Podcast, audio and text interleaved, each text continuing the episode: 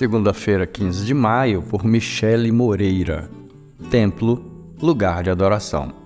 Será ele quem construirá um templo para mim, e eu firmarei o trono dele para sempre.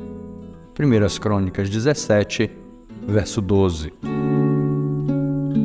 Eu tinha um sonho de construir uma casa para o serviço de Deus. Ela teria uma sala com uma mesa de 12 lugares para o discipulado, uma cozinha para os projetos evangelísticos, um quarto de visitas para receber missionários, uma sala de TV para o cinema com as crianças e jovens e um quintal para as celebrações que, pensava eu, seriam muitas. Davi, muito antes de mim, também desejou construir um templo para o Senhor. Ele morava num palácio e a arca do Senhor, símbolo da sua presença, numa tenda. Davi desejava dar o melhor ao Senhor, mas foi Deus quem lhe prometeu que sua dinastia não teria fim, que seu filho construiria um templo para ele e o seu trono seria para sempre. Sabemos que Salomão construiu um templo para Deus, um lugar central de adoração.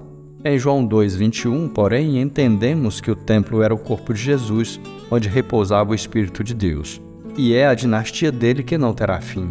Jesus, a raiz de Davi, rendeu perfeito louvor ao Pai. Em Atos 2,38, Pedro responde à multidão no dia de Pentecostes: Arrependam-se e cada um de vocês seja batizado em nome de Jesus Cristo para o perdão dos seus pecados e receberão o dom do Espírito Santo. Desde aquele momento, todos os que o receberem como seu Salvador serão templo do Espírito do Senhor, o lugar de sua adoração. Que privilégio!